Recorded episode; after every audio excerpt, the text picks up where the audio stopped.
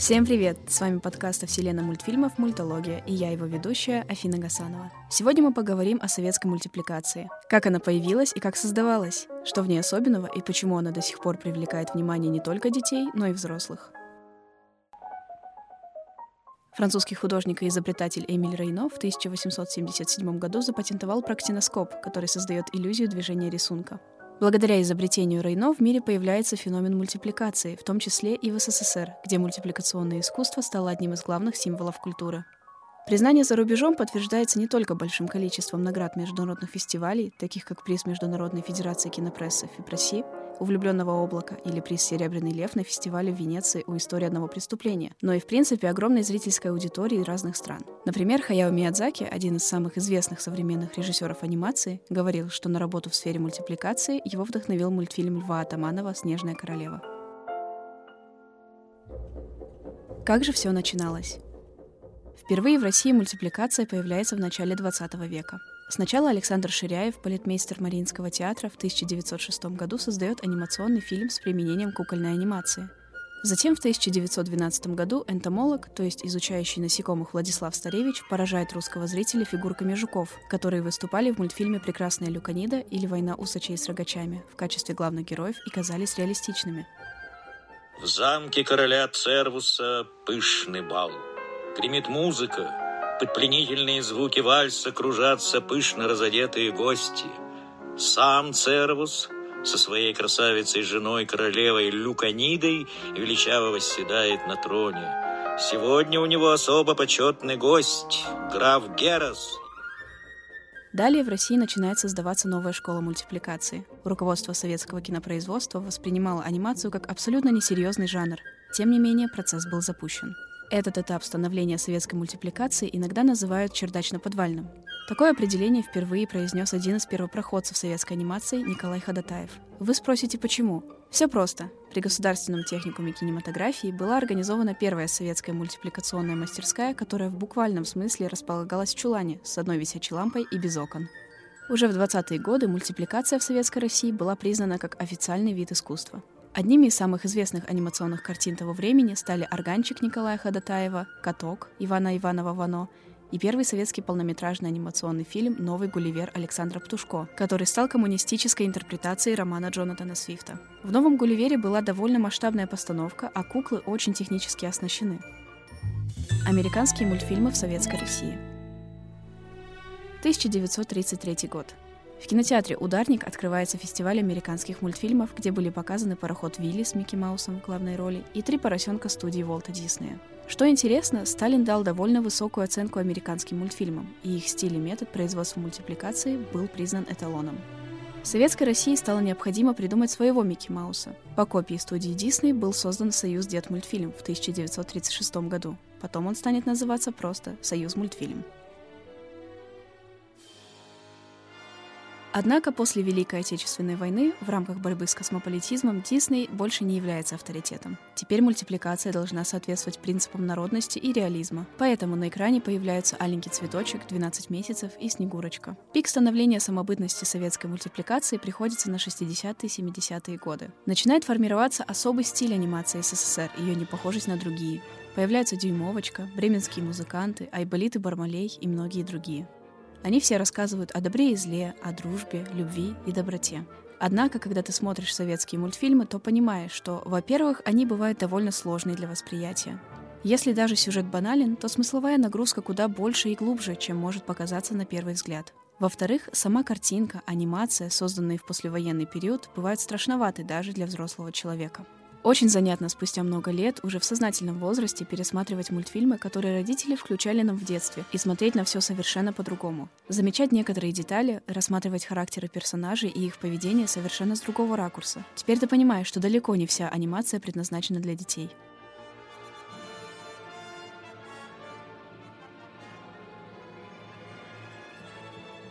Мы решили посмотреть на некоторые мультфильмы с точки зрения взрослых людей и поняли, что они достаточно криповые для маленького зрителя. Некоторые персонажи или целые сюжеты транслируют и отображают скорее мир взрослого человека, чем мир ребенка. Приведем несколько примеров.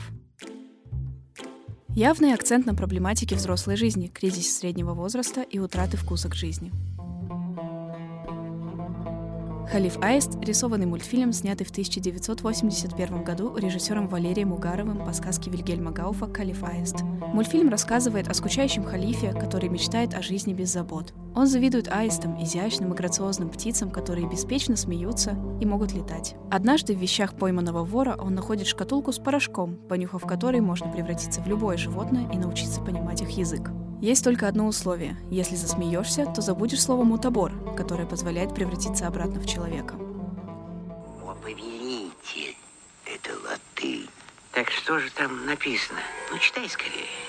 Если человек понюхает этот порошок и произнесет волшебное слово «мутабор», он превратится в зверя, птицу или любое другое животное – какой сам пожелает.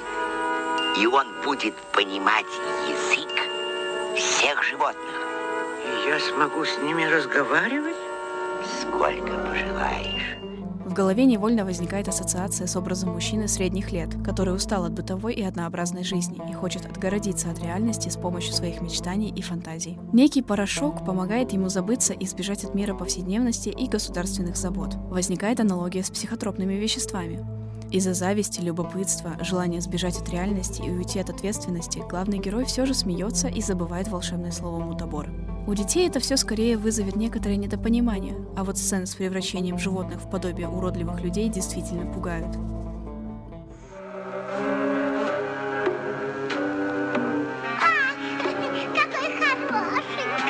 Разве это человек? Это чучело, монстр. Золотая середина. Напоминает роман Герберта Уэллса «Остров доктора Моро». Очень гнетущая обстановка, которая стала порождением скуки, создает атмосферу напряжения. Заканчивается мультфильм тем, что злой волшебник наказан, и его царство разрушено, а главный герой все равно скучает по жизни Аиста, но понимает, что невозможно обмануть природу. Ироничная интерпретация проблем брака и взаимоотношений между супругами. Еще одним мультфильмом, который совсем не предназначен для детей, является «Очень синяя борода».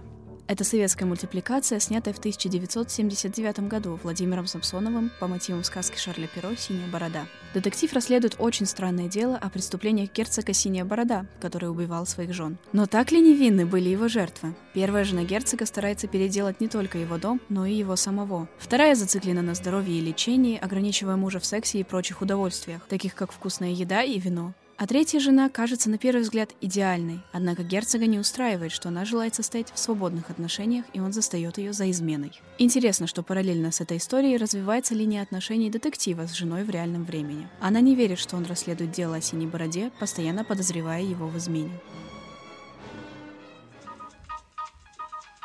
Алло, дорогая. Да.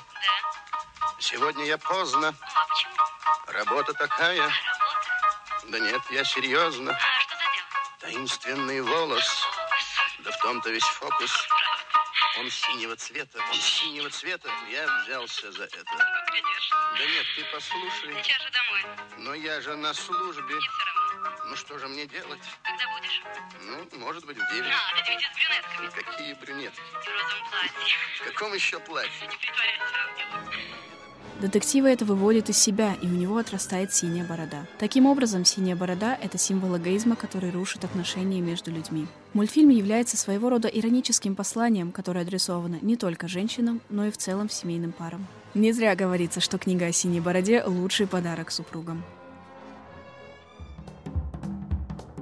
Своеобразным ответом на восприятие взаимоотношений стал мультфильм «Мы – женщины», снятый в 1988 году. Мультипликация разделена на три части, в каждой из которых рассказывается о женщинах, их насущных проблемах и о месте женщины в обществе. Какие же главные идеи продвигает мультфильм? Первая новелла под названием «Самая красивая». Тут раскрывается понятие красоты и неких стандартов, которые меняются вместе со временем. Главная мысль – это то, что унификация и полное соответствие модным трендам не поможет разглядеть внутреннюю истинную красоту. Вторая новелла «Сладкая жизнь» изображает так называемое ожидание реальность, когда женщина живет в мечтах о балах, красивых, воспитанных и интеллигентных мужчинах, а в реальности она моет посуду, муж не обращает на нее внимания, и в целом повседневная реальность довольно серая и посредственная. Третья история под названием «Бревно» дает четкую характеристику и даже наглядный спойлер, не положительный образ мужчине, который является мужем, отцом и сексуальным партнером. И снова в этом мультфильме обличается некая пропасть между мужчиной и женщиной. Здесь мы видим изображение тяжелой женской доли в обществе и в браке. Однако некоторые чересчур утрированные обстоятельства, обрисованные в мультфильме, могут подействовать на зрителя угнетающе. Сатира на национальные стереотипы. В сатирическом мультипликационном фильме «Ограбление По», созданном Ефимом Гамбургом в 1978 году, изображена пародия на гангстерские фильмы США, Франции, Италии и СССР. В мультфильме изображаются персонажи, похожие на реальных знаменитых актеров, и обыгрываются национальные стереотипы. Кроме того, заставка мультфильма является юмористической. На заставке американской кинокомпании Metro Goldwyn Mayer льва вытесняет неожиданно появившийся Чебурашка, тем самым делая акцент на неком отличии и превосходстве советской анимации. Мультфильм разделен на четыре части. Первая — ограбление по-американски. Там высмеиваются стереотипы об Америке. Реклама, небоскребы, стрип-клубы. Отображаются типичные черты американских боевиков — перестрелки, погони, столкновения автомобилей, убийства — Шериф здесь Марлон Брандо, а роковая женщина Элизабет Тейлор.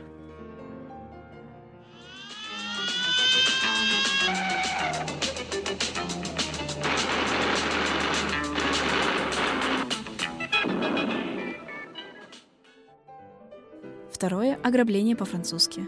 Тут и наличие любовной линии, которая происходит между героями Алина Делона и Бриджит Бардо, и постоянное употребление вина – можно распознать отсылки к знаменитым французским фильмам «Мелодия из подвала» и «Дьяволы. Десять заповедей».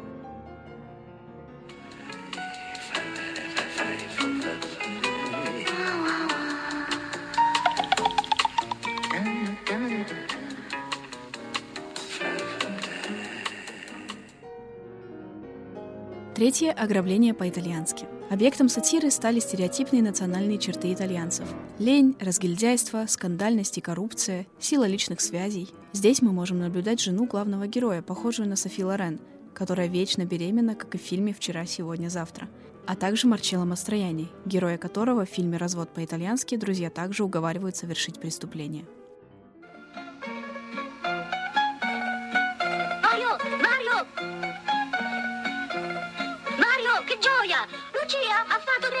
Марио, какое счастье! Лючия принесла тройню.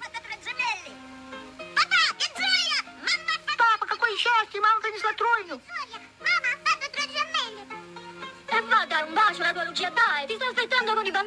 Иди же поцелуй свою Лючию. Она и дети ждут тебя.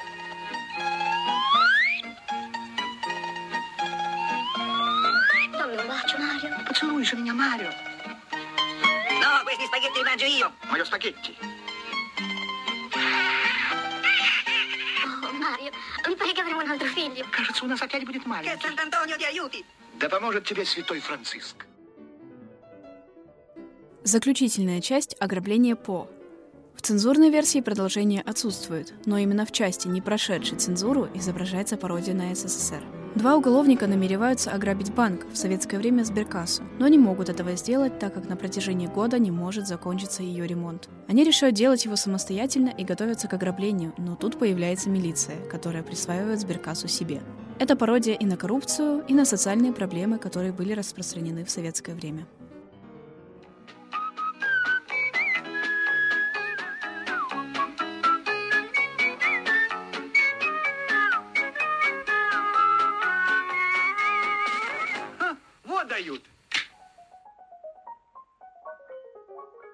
Период СССР было создано огромное количество мультфильмов, которые на самом деле адресованы взрослому поколению.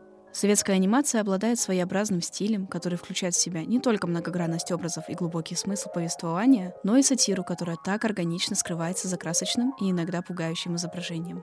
Таким образом, уникальная особенность советской мультипликации состоит в умении озадачить зрителя и привлечь его внимание к бытующим социальным проблемам.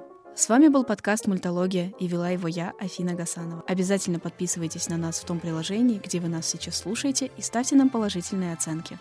Этот подкаст был сделан на базе кинопортала allbestmovies.ru. Подписывайтесь на наши социальные сети и непременно заходите на сайт, чтобы узнать о кино много нового. До встречи!